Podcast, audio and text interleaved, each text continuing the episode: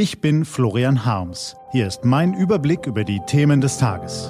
T-Online Tagesanbruch. Was heute wichtig ist. Dienstag, 12. Mai 2020. Die dunklen Geheimnisse der Corona-Krise. Warum glauben viele Bürger, dass die Regierung sie belügt? Ein Erklärungsversuch. Gelesen von Ivi Strüving.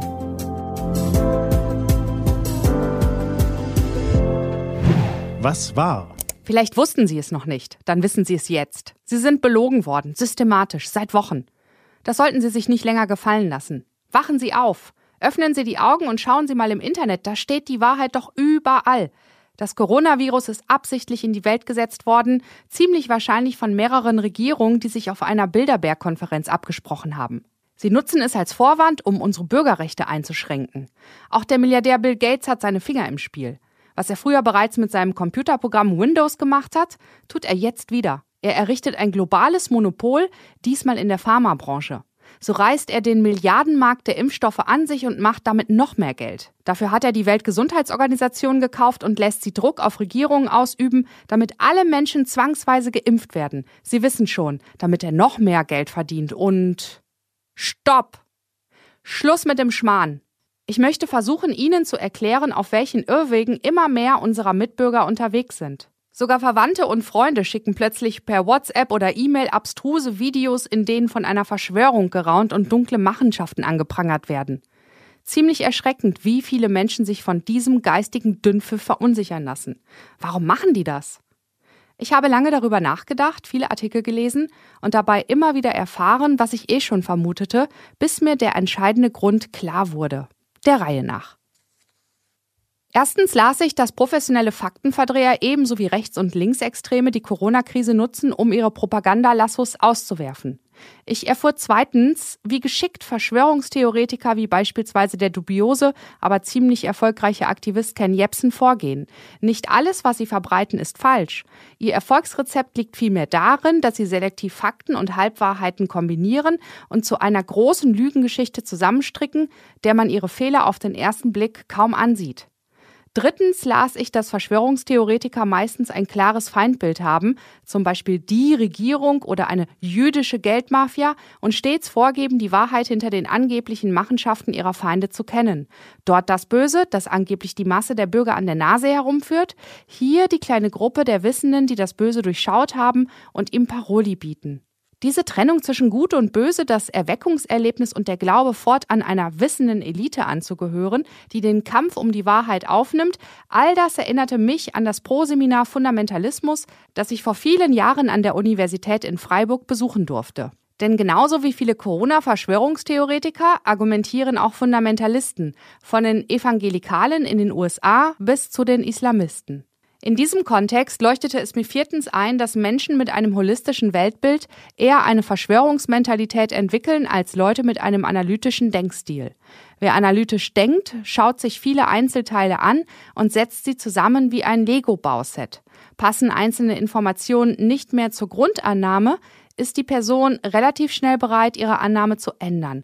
Las ich die Erklärung der Psychologin Pia Lamberti in der FAZ. Wenn jemand einen holistischen Denkstil hat, schaut sich die Person eher das große Ganze an und die einzelnen Teile verschwimmen eher. Wer einen solchen Zugang zu Wissen hat, braucht viel mehr Informationen, die mit dem eigenen Weltbild in Konflikt stehen, um es zu revidieren. Das erklärt, warum Menschen, die an Verschwörungen glauben, sich auch durch Fakten nicht von ihrer Überzeugung abbringen lassen.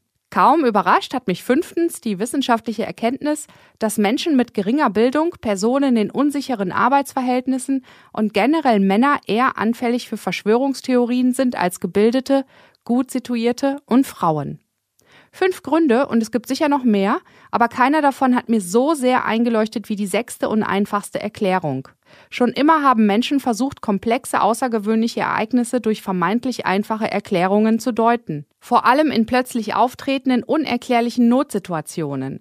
Die Weltgeschichte ist quer durch die Jahrhunderte voll von abstrusen Praktiken und Verschwörungstheorien. Als im Mittelalter die Pest wütete, reagierten die Menschen verängstigt und suchten Ventile für ihre Angst. Sie fanden sie zum Beispiel im Aberglauben, aber auch im Hass auf Juden. Dasselbe Phänomen wiederholte sich nach der Weltwirtschaftskrise Anfang der 1930er Jahre.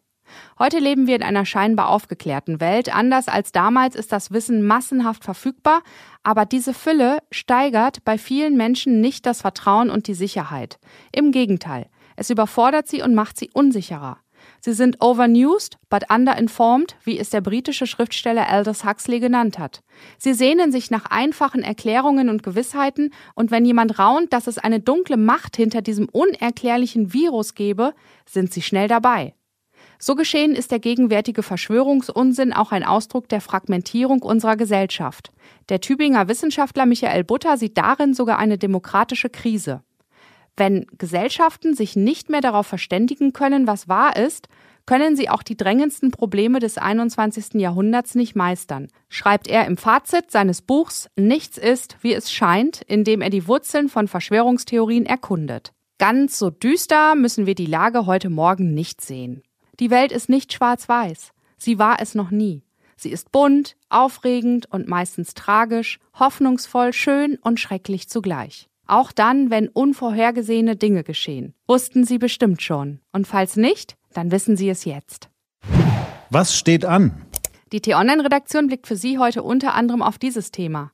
Vor dem US-Verfassungsgericht wird heute darüber verhandelt, ob die Deutsche Bank Unterlagen zu ihren Finanzgeschäften mit Donald Trump herausrücken muss. Unser T-Online-Korrespondent Fabian Reinbold erklärt Ihnen die heikle Geschäftsbeziehung auf t-online.de. Da sind auch diese und andere Nachrichten, Analysen, Interviews und Kolumnen.